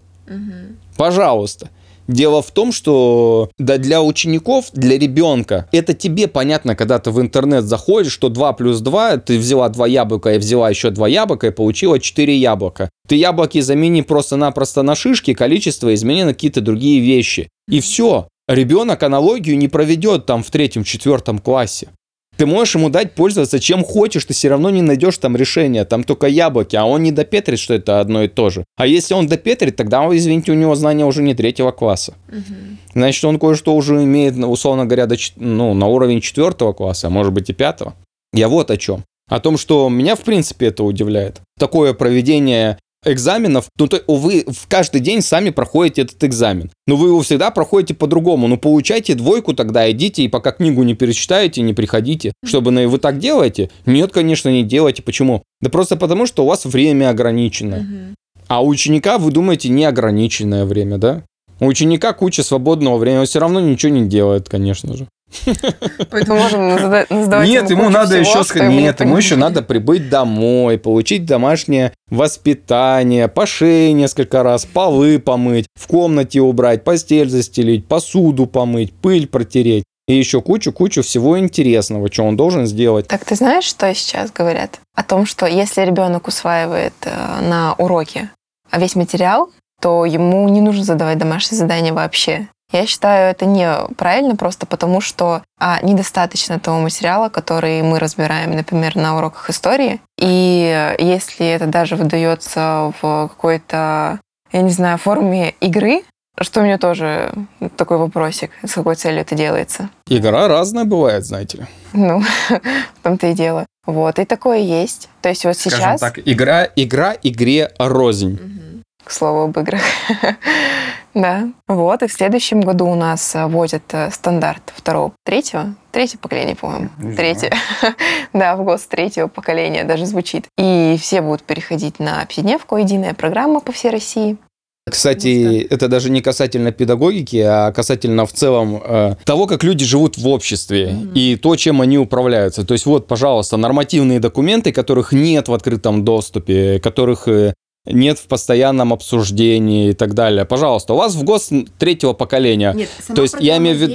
Нет, я имею в виду, что вот, да блин, вот, например, сейчас человек зашел такой, слушает, а я по ВГОСу второго поколения или по первого поколения. Да он сроду не знает, и он просто программу выдали там, и все, и давай, Вася, до свидания. Не сдал, там двойку получил, и все рассказывают только офигительные истории, как они там э, водку на выпускном где-нибудь пили с учителями. И все, и это все воспоминания основные. То есть, а именно почему вас учили? Есть вообще ученики, которые такие сейчас зайдут, такие, а я вообще-то знаю, зачем меня учили этому, и почему меня учили именно вот так, а не как иначе. То есть, если говорить о методе преподавания.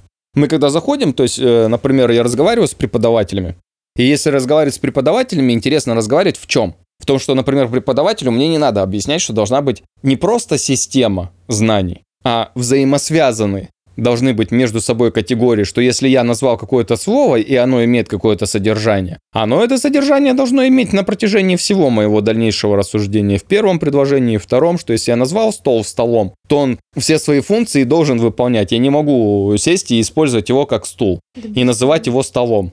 То есть я должен называть его теперь стулом на протяжении следующего своего изложения рассказа.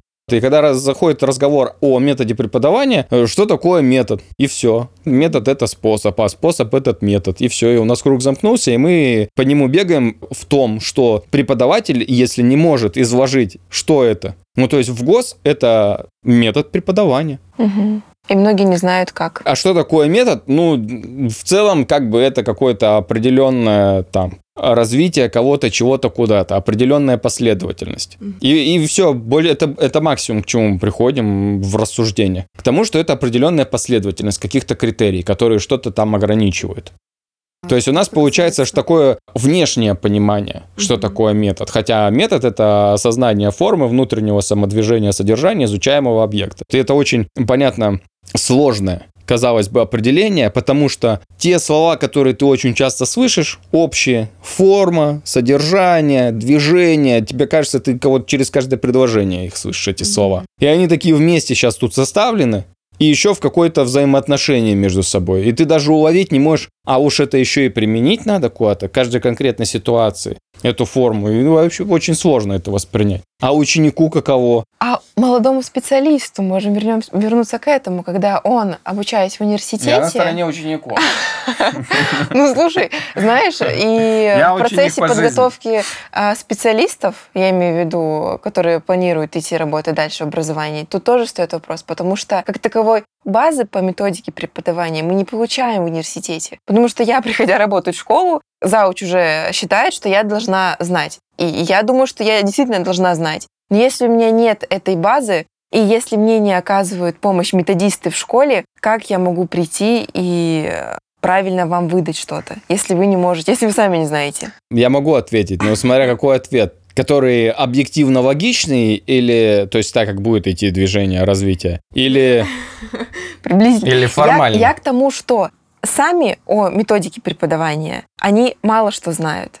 Несмотря на то, что в ГОС уже введен ну, 11 год. На следующий год он будет меняться. Методисты ты имеешь в виду? Методисты. И я, приходя в школу, я методической помощи не получаю. Как мне быть в этой ситуации, как молодому специалисту? Меня, меня, кстати, это не удивляет. Меня это не удивляет, это удивляет людей. Меня это очень удивляет. А меня не удивляет. Почему? Потому что, ну, я как методист в первую очередь пошел бы работать за деньги.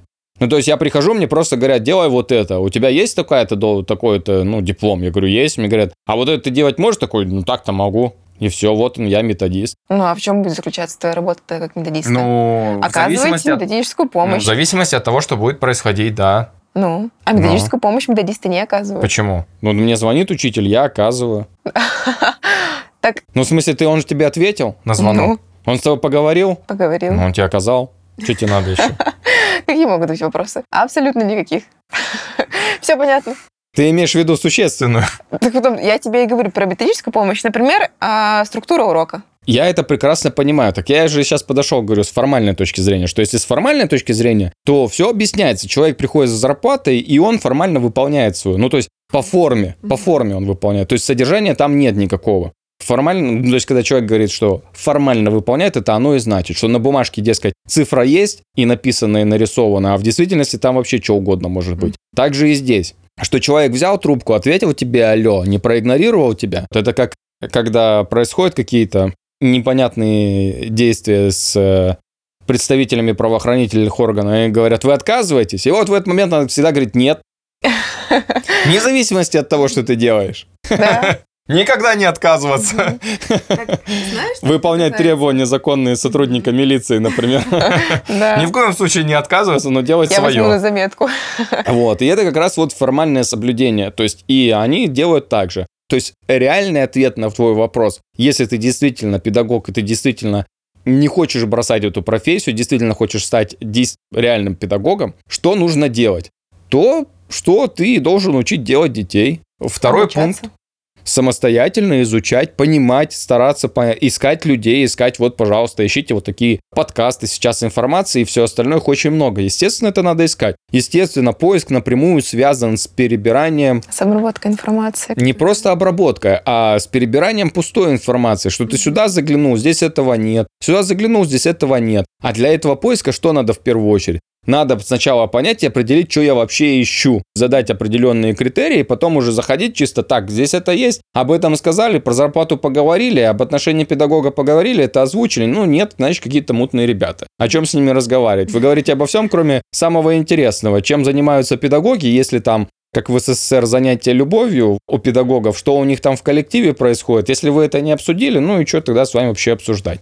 Естественно, что эти все процессы, их надо обсуждать. В них нет ничего там супер-мега интересного, еще чего-то в действительности, ну, когда ты педагог. Но если есть общественные интересы и общественно, то и надо нормально объяснять. Нормально, доступно. Почему? Потому что деньги всем интересны. Я очень часто в своих э, региональных группах встречаю комментарии серии того, что вы знаете, это мавитон, это, дескать, плохой тон, это некрасиво спрашивать у людей про то, какую они получают зарплату или откуда они взяли деньги. Так мне кажется... А мне кажется, нужно. а мне кажется, да, что вам не отвечать на этот вопрос, точнее, неохота на этот вопрос отвечать только тогда, когда они грязные, когда вы у кого-то своровали, когда вы кого-то убили, обманули или еще что-то. И только в этом случае вам может быть неудобно говорить, откуда эти у вас деньги. И поэтому вам неудобно, чтобы вас о них спрашивали. Откуда разница, что я их взял? Главное, по факту они у меня есть. Вот. А так, так неправильно. Почему так неправильно? Потому что по факту может быть что угодно. То есть ты скажешь, о, не, а почему вы так несправедливо меня, например, забанили в группе, или почему у меня все отобрали, или а меня посадили, а те скажут, ну просто по факту. Какая разница, почему и за что? А какая разница? Ты же не тебе же было без разницы, откуда у тебя деньги. Многих удивляет, когда я говорю, что могут, например, если возникнут какие-то сомнения по поводу home. Переводов у тебя с телефона на телефон или еще куда-то. Тебя могут заморозить транзакции или вообще деньги тебе не отдать, пока ты не подтвердишь их э, законность, их Мгм. происхождение. И все такие, что правда? Я говорю, вообще-то правда, уже давно, очень давно это. Ну, там же определенная сумма, да, должна быть. И есть определенная сумма, а может быть определенная схема попадания. Ну, в смысле, ты идешь по улице, тебе тогда говорят, например, ой, девушка, задержитесь, пожалуйста, проедемте с нами. Ты говоришь, куда? А у тебя говорят, на опоздание. Вы очень походите на приметы такого-то, такого-то. И не отпустят тебя, пока не докажут, что ты не являешься тем, кем ты являешься. То же самое с транзакциями, то есть денежными переводами, которые у тебя происходят. То есть тебе их заморозили до выяснения обстоятельств. Никто не будет спрашивать тебя. Что, с тобой кто-то будет разговаривать, что ли? Дескать, ой, вы знаете, вы не имеете права, вам, мне там надо молоко на них купить. Кому какая разница, чуть-чуть на них купить надо? Попадает, вот и все под сомнение. Значит, будем проверять, пока не убедимся, потом отдадим, если отдадим. Открытый вопрос, например, при э, расследовании и собирании улик, э, там, наверное, все какие только можно материальные ценные средства, товарно-материальные ценности, все какие только можно описывают и приобщают к делу, и они там где-то да, в туне такие просто. О, очень интересный вопрос. То есть я наблюдал несколько дел, ни разу не видел, чтобы они вернулись Ого. Особо. Это еще в Мария Ра работал я когда администратором, ну, по-русски как охранником. Там специально давали инструкции о том, что если вы, задержав, ну, то есть как гражданский, ты имеешь право при административном нарушении или еще каком-то, ты имеешь право вызвать милицию и задерживать, либо пресечь противозаконную деятельность Мгм. которая происходит. В определенных рамках, естественно. То есть ты звонишь, приезжают и говорят, ни в коем случае то, что хотели украсть, не давайте, не подписывайте, не приобщайте к делу. Потому что вы этого типа никогда больше не увидите. Есть такое дело, там просто случай был, как э, хотели очень в большом количестве несколько ящиков алкоголя дорогого вынести, они отдали их, дескать, приобщение к делу, и оно так и ушло в гору. Ну, что, что, в принципе, даже люди, которые являются бывшими сотрудниками, они являются, бывшие сотрудники обычно являются директорами в службе безопасности больших торговых сетей, как вот я работаю в Марьера. Не, все, прощай. Что единожды попав туда... Не вернется. Да-да-да, никому, никто больше не видел. Каждый человек является бывшим учеником. И истории о том, какие были учителя, какие у них там трагедии, всякие моральные вещи. Ребята, если у вас такое есть, скидывайте, будем обсуждать и приходите да. к объективному рассмотрению этого вопроса и так далее. По поводу, мы разговаривали по поводу научного этого. Проектной деятельности? Да, проектной деятельности. И мы как раз завершили на том, что я тебе сказал, что по-нормальному человеку надо самостоятельно учиться mm-hmm. и понимать, что к чему для того, чтобы как-то на это влиять. Понимать, что если научный сотрудник родился баобабом, ты ему позвонил, он там А-О, А-А-О, А-О, А-А-О на обратном проводе, то надо звонить его директору. Если его директор, то бомбить всех бумагами, идти к своему директору, к заучу поднимать этот вопрос. Угу. Почему? Потому что тогда еще есть шанс, в принципе, решить этот вопрос. Ну и то надо соизмерять. Почему? Потому что иногда даже такого шанса нету. Нет, извиняюсь. Потому что нету слова «нет», но на самом деле это слово есть.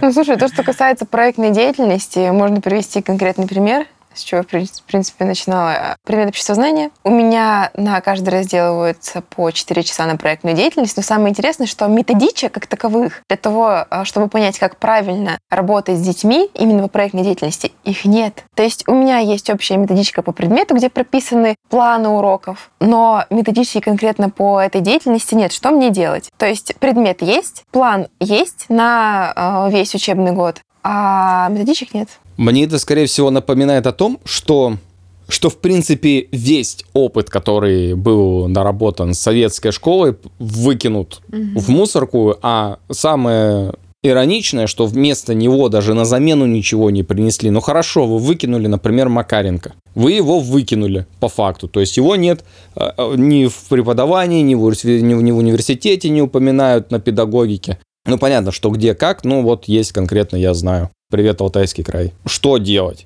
Я считаю, что в данной ситуации, если нет, то надо самостоятельно брать опыт предыдущего, то есть читать Макаренко, читать нормальных людей. Почему? Потому что я работаю на телевидении звукорежиссером, к нам приходит психолог, педработник в том числе. Она все по Макаренко рассказывает. Она причем, она не сильно в каком-то возрасте в таком, что, дескать, сказать, что она это получила при советах или какую-то такую, типа, систему старой закалки. Нет, она относительно молодая, ну, то есть около 40 лет. И она, она, по-моему, детский психолог, даже mm-hmm. если не ошибаюсь. И она рассказывает о том, что абсолютно логично, да, что взрослый человек – это ребенок, который взят в развитии, то есть который был ребенком, прошел определенные этапы познания, обучения и таким образом стал взрослым. И, соответственно, все вещи, которые есть у детей, то, как они себя ведут, это результат того, что с ними произошло угу. или того, что с ними происходит. И вы, соответственно, в своей педагогической деятельности пропуская этих детей через определенные объективные обстоятельства каждого ребенка, через которые требуется ему пройти. Вы корректируете его поведение, если вам нужно поведение, но, говорит, это тоже неправильно. Почему? Потому что нужны здоровые условия, в которых он будет жить, а не просто секундные, что тебя один раз в рай поместили, тебя там по головке погладили, а потом тебя обратно за угол, где наркоманы вот эти подонки все остальные совокупляются и бьют тебя по шее. И у тебя поведение, когда тебя по голове гладят нормальное, а как только тебя выкидывают, да он какой-то, это все дело, какой-то он нездоровый, поехавший. Да, да, да. Он во всем виноват. То, что касается, кстати, условий. У меня многие знакомых бомбит, когда я говорю о том, что ваши дети и воспитание детей – это не просто дело общественное, не ваше личное, угу. а более того, в будущем не просто дело ваших детей, нет, а в будущем, в нормальном, угу. более развитом, прогрессивно смысле развитом обществе, ребенок забирается в детский сад, где его правильно воспитывают и обучают. И то есть, соответственно, чем дальше, то будет определенный баланс между тем, чтобы родителей не загружать угу. той работой, которая более эффективно может быть выполнена общественно. То есть твоего ребенка накормят, напоят, обучат и обратно тебе вернут. Угу. Что обучение и становление в принципе, становление в обществе человека – это всегда общественная задача. И это всегда, ну, как сказать, существенное в обществе. То есть ваши дети – это ваше будущее, это не, не просто какая-то метафора, красивая фразеологизм. Это прям в прямом смысле. много у людей бомбит с того, что они такие, моих детей да кто вы такие? Да вы же не знаете моего ребенка. Да у него же такая индивидуальность, у него же такие гены, у него такая наследственность, у него дедушка был профессором, вы сейчас заморите ребенка, вы превратите его в дебила, он пойдет и будет крестьянином там каким-то или еще. Хотя я не понимаю, в чем тут проблема. Mm-hmm. По мне так тоже отличная. Работа, профессия и так далее. Что ты можешь сказать по этому поводу? У меня... С чего вдруг ты решила, что ты можешь учить детей? У тебя нет детей. Это а... не такой уж показатель. В смысле не такой показатель? У тебя есть ребенок? Что ты вообще ну, о детях меня... знаешь? У меня нет ребенка. Ну, я же сама была воспитана в многодетной семье. И, и есть у меня братья и сестры, которые младше меня, и мне все равно это в какой-то степени понятно. Растерялась, короче, растерялась. Да просто, ну да. Такой наезд. Я имею в виду в то, что когда мне задают такой вопрос, я говорю, вы пять лет учили вас тому, чтобы как правильно воспитывать детей. Чего вы вообще знаете о воспитании? У вас ребенок получился, как получилось, вы так его и воспитали. А вы тебе представьте, что были люди, которые всю свою жизнь потратили на то, чтобы изучать, как детей воспитывать. Написали об этом книгу, и потом другие люди, взяв эти книги, самые лучшие из них, учат других людей, дают им эти книги, они не просто их читают, они потом по содержанию этой книги сдают тесты, сдают экзамены и так далее. На протяжении пяти лет. Вы перед тем, как родить пять лет, такое изучали? Да нет, конечно. Ну так с чего вы решили, что вы даже в 30 или в 40 лет можете э, лучше знать этот предмет, чем человек, который изучает его 5 лет? Потому что это кажется, что, ой, ну какая там разница, что там? А дело всегда в чем? В том, что вопросы, точнее ответ на вопрос, он всегда лежит на поверхности. Угу. И сложность заключается в выборе а не в ответе. В плане того, что и так понятно, что надо наступить либо левой ногой, либо правой, либо черное выбрать, либо белое, и ты посередине не можешь. Но как, что именно в данной ситуации выбрать, черное или белое? То есть вот, например, есть две основные, так сказать, реакции. Ребенка пожурить или ребенка похвалить. Вот что вот в какой конкретно данной ситуации надо сделать? Инструмента два. То есть положительное там эмоциональное взаимодействие, отрицательное эмоциональное взаимодействие. То есть в зависимости от ситуации, в зависимости от результата того, что, к чему это должно привести, должно быть определенное действие у человека. И только педагог, человек, который может понять, где находится начало, откуда ребенок развивается, какое место займет данная ситуация в его развитии в целом и в его пути от начала к концу, и как она скажется на результат, только тот человек, который может так проанализировать эту ситуацию и принять, соответственно, этого решения, пожурить его сейчас, или наоборот похвалить, может правильно выбрать. Как в матрице, либо красную таблетку, либо синюю. Угу. Потому что зачастую ответ связан напрямую с содержанием этой ситуации, напрямую с обстоятельствами и условиями, в которых собственно, сама ситуация родилась.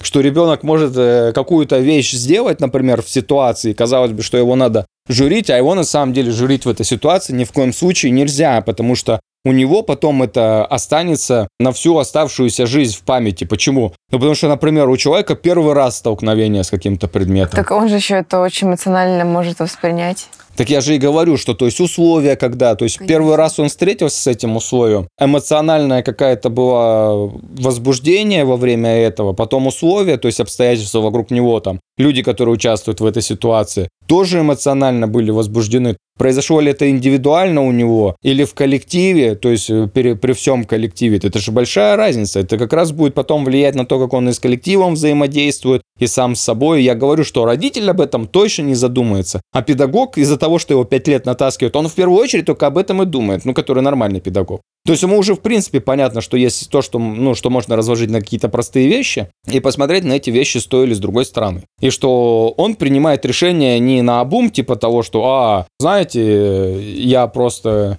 всю жизнь общался с детьми, или я вот из многодетной семьи, понятно, что это влияет. Но основание влияния не твой личный опыт. Личный опыт никогда не сопоставим с опытом человечества. Конечно. Но понимаешь, а, я, по-моему, с тобой в начале разговора тоже этот момент затрагивали. Сейчас в университете, по крайней мере, у заочников большие трудности с тем, вообще, какие Чтобы знания мы получили. доехать на учебу, это во-первых. А во-вторых, понять вообще, что э, за информацию мы там получаем, потому что зачастую молодые специалисты, то есть у меня есть пример, девочка, которая окончила наш педуниверситет, пришла к нам работать, и она ко мне подходит и говорит, а как? А как выдавать материал? Как правильно? Ты бы ей ответила именно так, как ты сейчас сказала. А как? Ты понимаешь? То есть тут опять же другая сторона. Ну, естественно, я понимаю. Если мы будем говорить о том, что молодой специалист, ты говоришь, вот есть пример. Ну, то есть этот при, пример, он э, статистически, он, ну, в общем, не, не соответствует выборке. То есть нам надо взять всех молодых специалистов, и что ну, большая часть из них... Взять. Естественно, не получится. Ты говоришь, получается ли так? Ну, естественно, получается. Так вопрос-то потом, и при нормальной системе обучения такое получится. Найдется один, и два, и пять человек, которые придут и скажут, а как? И надо, чтобы в коллективе нашлись люди, которые им скажут, вот книга, иди читай путь трудный. Если не можешь этот путь трудный преодолеть, выбери себе другой путь. Кстати, это очень э, интересно, потому что мне это помогло. Несколько лет назад было введено наставничество, когда педагоги-стажисты помогают. Мне кажется, раньше такое тоже было, только был период, когда это как-то все стихло. И вот сейчас а опять это все возвращается, начинается активизироваться работа с молодыми специалистами, которые по завершении университета приходят, и у них на протяжении двух-трех лет с начала их работы за ними закреплен наставник который помогает им разбираться. И у меня такой наставник тоже есть. То есть, когда я три года назад начала работать учителем, за мной закрепили наставника, и благодаря тому, что она мне говорила, что она мне объясняла, я сейчас ну, общую схему того, как нужно а, работать, как нужно обучать, я знаю. И, ну, это большой плюс. Да более того, я хочу сказать, что среди трудящихся объединение по профессии это необходимость для самих участников этого процесса. Организация профсоюза, нормального профсоюза, его задача именно в этом и заключается, профсоюза, в том числе если есть молодой специалист, он может обратиться и спросить, ребята, ну то есть нормально зайти, потому что среди педагогов я тоже знаю, там хватает этих всяких снобов, к которым ты приходишь, ну, может быть, сам узнать, ну вот это вот все. Ну, что вот такие глупые вопросы? Глупых вопросов вообще, блин, на свете не существует. Меня прям просто, ну, как периодически калит вот это вот в отношения. Потому что ты можешь просто дать человеку то, что ему нужно, а всем нужно простые вещи. Деньги, спокойствие, крыша над головой, нормальная еда и определенное развитие в жизни. То есть определенный набор полное благообеспечение и всестороннее свободное развитие всех членов общества. Угу. Все, вот фраза, в которой сказано то, что я и хотел перечислил. Там и деньги, и еда, и все на свете. Mm-hmm. И в том числе свободное развитие, которое подразумевает, что ты и туда поедешь, и сюда поедешь, и здесь посмотришь, и то поглядишь, и вот так вот сделаешь, и вот то сделаешь, и вот это сделаешь. И так далее. И при этом твое имя еще и везде останется в обществе. И почетным учителем будешь, и поминать тебя будет там. И вопрос даже не в упоминании. Почему? Потому что я говорю, что это опять же уход в идеализм. То, что ты сделал, ты уже сделал. Оно уже осталось, оно не требует напоминания, запоминания или еще чего-то. Это рудимент, который тоже отомрет. И не надо никому там ходить указывать, что там, ой, вы знаете, такой известный человек. И что, какая разница, что он известный? И никак на пользу именно его действий не хватает. А сколько людей, которые совершили множество полезных действий, вот их как раз надо не более известными делать, а в практику приобщать. Угу. То есть надо, нам важно не что он известный или неизвестный, потому что это нечто внешнее, что определяет какую-то деятельность. А нам надо в сущность заглянуть этой деятельности, понять, действительно ли она, как и хотела, изменила окружающую действительность. Ну что человек пошел и говорит, я сделал вот этих 12 человек умными, вот, и пошел 40 дней водить по пустыне. И действительно ли его привело это действие и именно это поведение к тому, что эти 12 человек потом стали умными? Угу. Вот, или нет? Слушай, Ты поняла, сколько, да, иллюзию? Сколько всего интересного за наш разговор я сама для себя усвоила. Я говорю, что профсоюз, он и должен, и будет являться именно такой организацией в сущности. Понятно, что там будет хватать и снобов, и всего остального, но ты просто заходишь и без боязни говоришь, ребята, я не знаю, что делать на своем уроке, на какие критерии мне обращать внимание. Ну и сама организация тоже должна внутри развиваться до такого уровня, чтобы тебе человек, вот как я мог на, на двух пальцах объяснить, что у тебя два шанса. Есть один формальный способ, как ты можешь поступить, и другой существенный. Они не всегда по сложности совпадают. Иногда, который существенный, легче, иногда сложнее. По-разному бывает в жизни. Иногда в действительности проще сменить школу, чтобы этих вопросов не возникало. Почему? Потому что ты как преподаватель, твои годы, они тоже сочтены. Твоя обязанность заключается, это общественная твоя ответственность в том, чтобы реализовать их эффективно, чтобы обучить детей, чтобы эти дети потом действительно куда-то пошли, не за угол и не так далее. С другой стороны, что даже если ты остаешься в школе, проблема так называемой островщины, то есть есть Островский, у него прекрасные рассказы, установление советской власти и так далее, о том, как люди жертвовали собой героически и так далее. Но надо понимать, что не надо геройства, не, не надо жертвенности, надо точное понимание, где вы, кто вы, что вы делаете и зачем. И результат у вас должен быть максимально эффективный. То есть вы должны забрать у капитализма самое лучшее, что он может дать. Не надо думать, что капитализм это вот все про какую-то фигню. Почему? Потому что социализм это и есть снятый капитализм. Это капитализм, который, из которого происходит отрицание с удержанием. Мы его отрицаем все его плохие стороны, забирая из него самое лучшее. Что в нем самое лучшее? Планирование, к которому он нас приводит, анализирование, которое он нас приводит, и к нормальной материалистической диалектике, которая нас приводит, где мы точно понимаем, что вот есть начало, я вот от пути к началу, к результату вот в этом моменте нахожусь конкретно, и мне надо поступить каким-то образом так, чтобы результата достичь. Мне надо изменить окружающую действительность себя ровно так, чтобы я достиг результата. Угу. Своего желаемого. То есть у меня как педагога желание какое? Ну, понятно, воспитание. Это и воспитание, это обучение, и донесение знаний, еще много-много-много-много различных функций. То есть это и есть самая такая живая масса в общественном движении, это и есть именно общественное развитие, которое заключается, то есть вот вы сидите, как, как курица вот высиживает яйцо, вот вы, собственно, будущего человека так воспитываете, подогреваете его с нужных сторон, даете ему нужную информацию, даете ему то или другое воздействие физическое, моральное и так далее, с той или с другой стороны. У нас э, основная тема была как раз вот просто поверхностно разобрать, что делает учитель, как это связано с, с нашим прошлым. И самое главное, почему я говорю, как это связано с нашим прошлым, потому что мы все время обсуждаем настоящее. Что получает, сколько получает педагог, почему он получает именно столько, и почему он никогда больше не получит. А больше он получит, ну уж для того, чтобы сделать вывод и как-то это завершить, надо сказать, что больше он получит, как я и сказал в начале, только тогда, когда будет более развитое производство. Угу. Как только у вас будет отличное станкостроение, по сути, как только вы перейдете на рельсы планового производства, облегчите жизнь, работу всех, как только у вас перестанут быть пробки из-за того, что у вас плановое производство. То есть машина у вас будет ездить по плану. Не тогда, когда все студенты срываются. То есть студенты будут жить нормально в общежитиях, а не на выселках за городом. То есть у вас будут разгруженные дороги, у вас будут большие парки сразу появляются. Почему? Потому что если перечислять, какие изменения у меня и в других городах были, и с чем они связаны, они с этим и связаны. Что то, что было связано с плановым производством, именно широ- широченные дороги, дороги сужаются, парки закрываются, застраиваются, студентам общежитие переводят в коммерческую недвижимость или сами общежития переходят в коммерческую недвижимость сдачи жилья.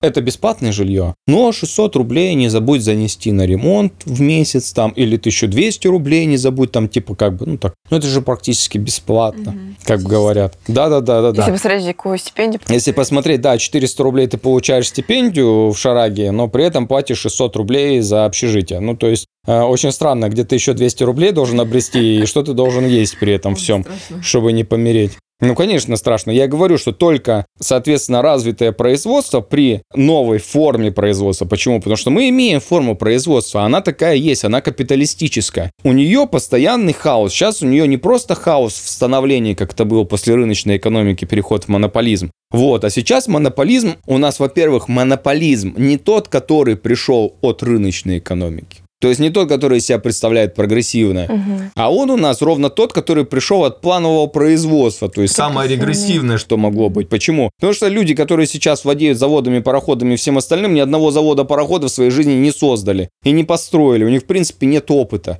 И это не из-за того, что они дураки, это объективное просто движение того, что да, вы сейчас удерживаете эту форму производства, но это, опять же, говорю, все временно. Именно. Вот, то есть и мы получим нормальную производства, но мы сейчас, я и говорю, что мы сейчас, как настоящем. Настоящее у нас, опять же, это результат прошлого. Мы поэтому и говорим о настоящем, которое напрямую связано с прошлым. И поэтому постоянно сравниваем, как сейчас, как было, как было, как будет, и все. Почему? Потому что движение развития, оно идет простое к сложному, низшее к высшему. И абсолютно логично мы сейчас обсуждаем, где мы и где то высшее, в сторону которого надо идти и как надо решать вопросы. И не надо жаловаться, что «Ой, вы знаете капитализм», «Ой, вы знаете, жить невозможно». Естественно, не просто возможно, а нужно, необходимо и при этом стремиться к будущему.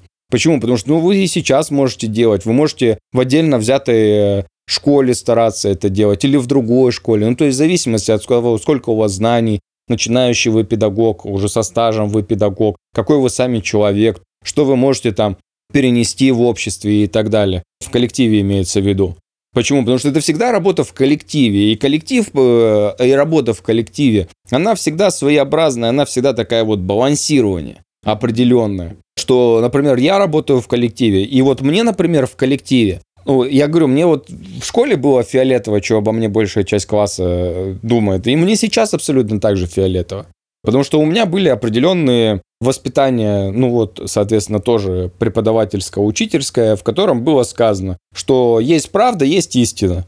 И абсолютно неважно, о чем сейчас думает большинство. Большинство может думать как и совпадать с правдой и с истинным движением, так и быть ему противоположно. Если оно совпадает, и вы движетесь большинство в одну сторону, ну, благодарите судьбу, что вы родились в такое время, и путь у вас будет более легкий. Если не так, ну, ничего страшного. Ну да. Ну, а то, что касается школы, мне кажется, школьный коллектив, например, у меня взаимоотношения с коллегой, с наставницей, очень э, хорошо помогает понять, а, например, анализ урока, если мы проводим, то есть какая-то информация, которая ну, не дает... Мы живем в отличное, прекрасное время, когда есть трудовой договор, когда у нас капиталисты — это не те, которые зубастые и так далее, это обмяклые, которые пришли через контрреволюцию. То есть, которым ты можешь прийти с трудовым кодексом, просто раскидать, а они сами не знают, что делать. И ты можешь им сказать что угодно, даже если им это не выгодно, они просто из страха из того, что они не понимают, что происходит и почему так вообще происходит, но понимают, что это работает и что так будет. Они сделают, что ты им скажешь вообще. Ну То есть надо вот эти моменты понимать-то самые главные того, что э, время, где ты находишься и что нужно делать. И что если у тебя в коллективе нет такого человека, интернет открыт, ты можешь найти его в любом городе такого педагога, одного человека, сколько тебе надо. Одного. Одного тебе хватит на наставника и так далее. Так я же говорю, для этого есть. Можешь прийти в профсоюзы посмотреть такого человека. Можешь в группы по интересам ВКонтакте зайти, которые посвящены педагогам или определенному предмету, истории, обществознанию или еще чего-то. Очень много студентов, педагогов. У нас 4000, по-моему, педагогов выпускается различный каждый год из педуниверситета. И поэтому вот, пожалуйста, у тебя всегда каждый год есть обновленный 1 тысячи к 4, к 4 тысячам шанс найти нужного тебе человека. Нужно искать. Да, нужно... Я и говорю, что как бы и этот подкаст, он, собственно, для этого-то, собственно, и записывается. Там для того, чтобы человек является ли он учеником или является он учителем, он понимал, что он не просто где-то там, вот он пришел в квартиру и все, и это вот его жизнь, это его мир. Нет, его жизнь, его мир общественен. И в этом есть свои плюсы, есть свои минусы. Здоровенный плюс заключается в том, что полно таких же, как ты, учеников, угу. которым попадаются горе-преподаватели периодически или горе-учителя, которые могут тебе объяснить, что это горе-учитель, что это дело не в тебе. Так же, как и есть наоборот горе-ученики, которые попадаются учителям, и есть учителя, которые требуются и понимание, и психологическая помощь, и так далее и тому подобное. Я говорю, что в интернете есть и для тех, и для других ответы и решения для их вопросов, причем конкретных вопросов по повышению заработной платы, что нужно делать. Вы также можете организовать профсоюз, также можете через этот профсоюз заключить э, коллективный трудовой договор, также через этот коллективный трудовой договор отжимать директора, ну, естественно, правда, в рамках бюджета, который вам спустят. Но надо понимать, что это будет, опять же, ответственность и так далее. Но с другой стороны, даже как вот медработники или педагоги, меня удивляет, что у людей не хватает времени. Да вы все, вы просто и так работаете, беспрестанно работаете. Но вы не хотели бы на два часа работать меньше, а эти два часа тратить вот на организационную деятельность? Но организационная деятельность же намного проще, чем стоять и вот так вот, как я сейчас, час двадцать говорить что-то ученикам. При этом надо быть сосредоточенным, надо быть сконцентрированным на каждом ученике, понимать, до кого что доходит, как доходит, куда доходит и так далее. И выводы еще из этого делать. Нужен план. Ну да, нужно, я говорю, сначала организация общественная, то есть найти единомышленников, а потом уже с ними, соответственно, планировать деятельность. То есть собираете трех человек, председателя профсоюза, заместителя председателя профсоюза и бухгалтера или казначея, который будет отвечать за деньги. Вот вы втроем составляете документ, никому не говорите, что вы создали профсоюз, все остальное. создаете документы в трех экземплярах, эти экземпляры сохраняете, и потом потихоньку идете, опрашиваете коллектив, что каждый там где-то а вот если бы был бы профсоюз, вот представляешь, можно было бы там зарплатку чуть повыше, там этому вот здесь помочь, этому там часы выбить, этому вот то, этому вот это, что ты думаешь? Но люди реагируют по-разному, которые говорят, что нет, типа, да фигня, да вообще таких в шею гнать, с ними разговаривать дальше не надо, ну, по крайней мере, пока что.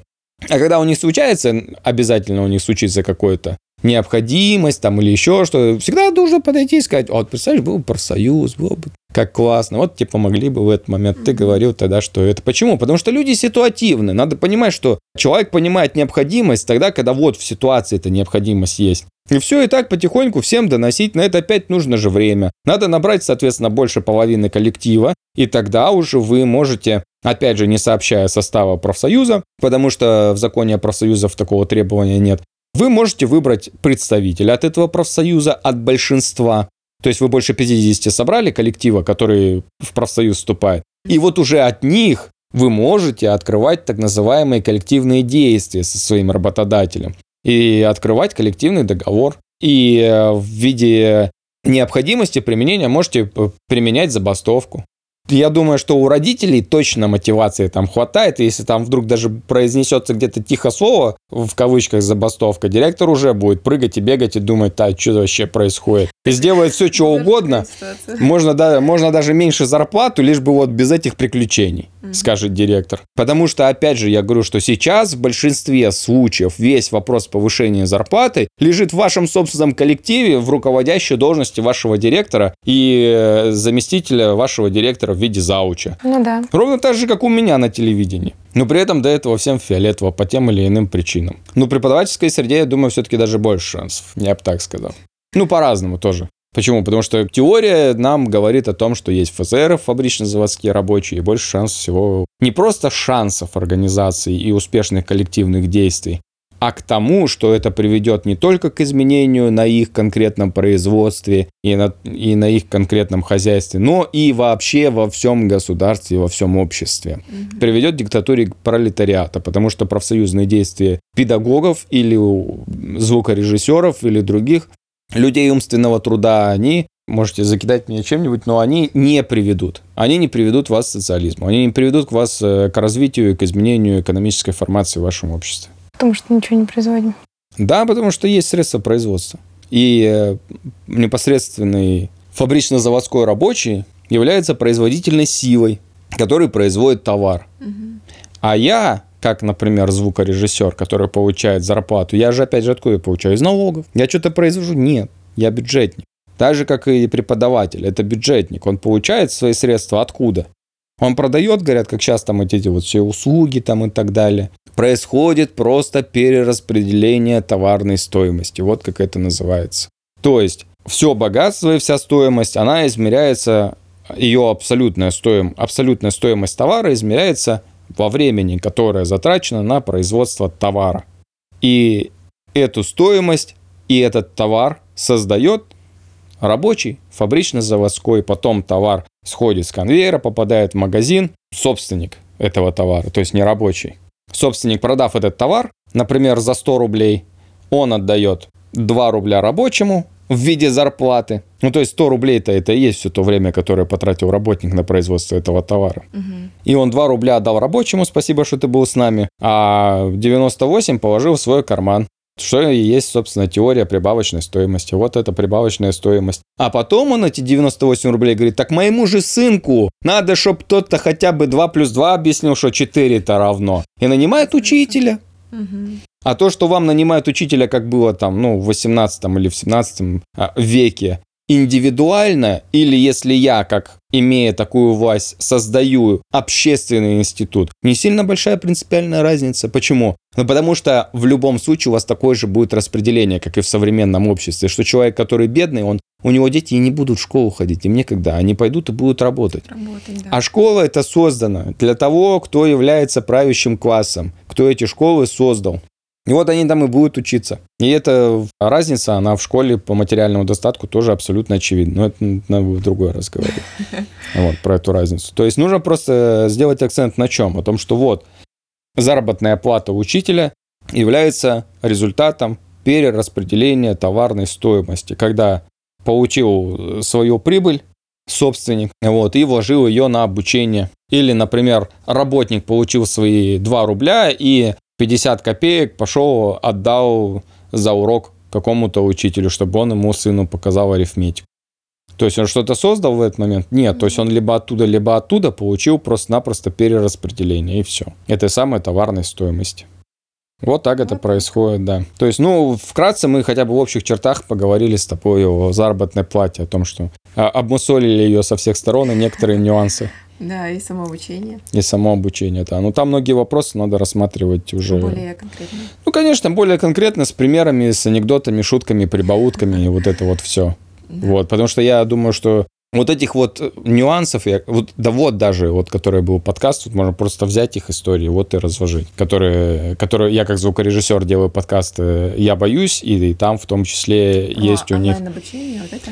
Ой, у них там про педагогов прям целый выпуск, да, был, который можно интересно обсудить именно в рамках того. Ну, то есть там как раз ребята, понимаешь, они, у них подкаст про страхи, они обсуждают эти самые темы, что очень многие страхи зарождаются в малолетнем возрасте и напрямую связаны с учителями, со школы, да, то есть э, взаимодействием как с учениками, у них была там тема буллинга угу. травли в школах. То есть и мне хотелось бы тоже систематично бы про буллинг бы, например, поговорить.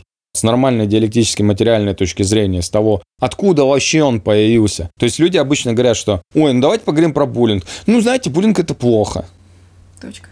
Буллинг вас не спрашивает. Угу. Хорошо он, плохо. Во-первых, он существует вообще, он есть или нет, надо определиться. Это во-первых. Во-вторых, надо определиться, что если есть какие-то вещи, как эти вещи выглядят и почему они есть какова причина их существования, и рассматривать причину этого существования. А не так просто, что что можете сказать про буллинг? Буллинг это плохо. Ну все, окей, расходимся, подкаст закончен, да? То есть, а люди-то приходят для чего? Они приходят для того в подкаст, чтобы узнать, а как мне перестать бояться? Как мне перестать испытывать вот эти вот отвратительные ощущения от того, что они там в школе издевались, там в детстве еще что-то? Как мне это пережить? И это возможно только с нормальным мировоззрением и логикой в башке, и все. С пониманием того, что нормально, что ненормально, что объективно происходит и что объективно не происходит. Почему? Ну, потому что вот мы встанем, я буду тебя ругать, обзывать и так далее, но в твоей жизни что-то изменится от этого. Ну, пока ты не начнешь реагировать и самостоятельно менять все в своей жизни, э, ведясь эмоционально на мои какие-то, да, обзывалки и так далее, только тогда и начнется. Ну, то есть, как только ты поймешь, что ты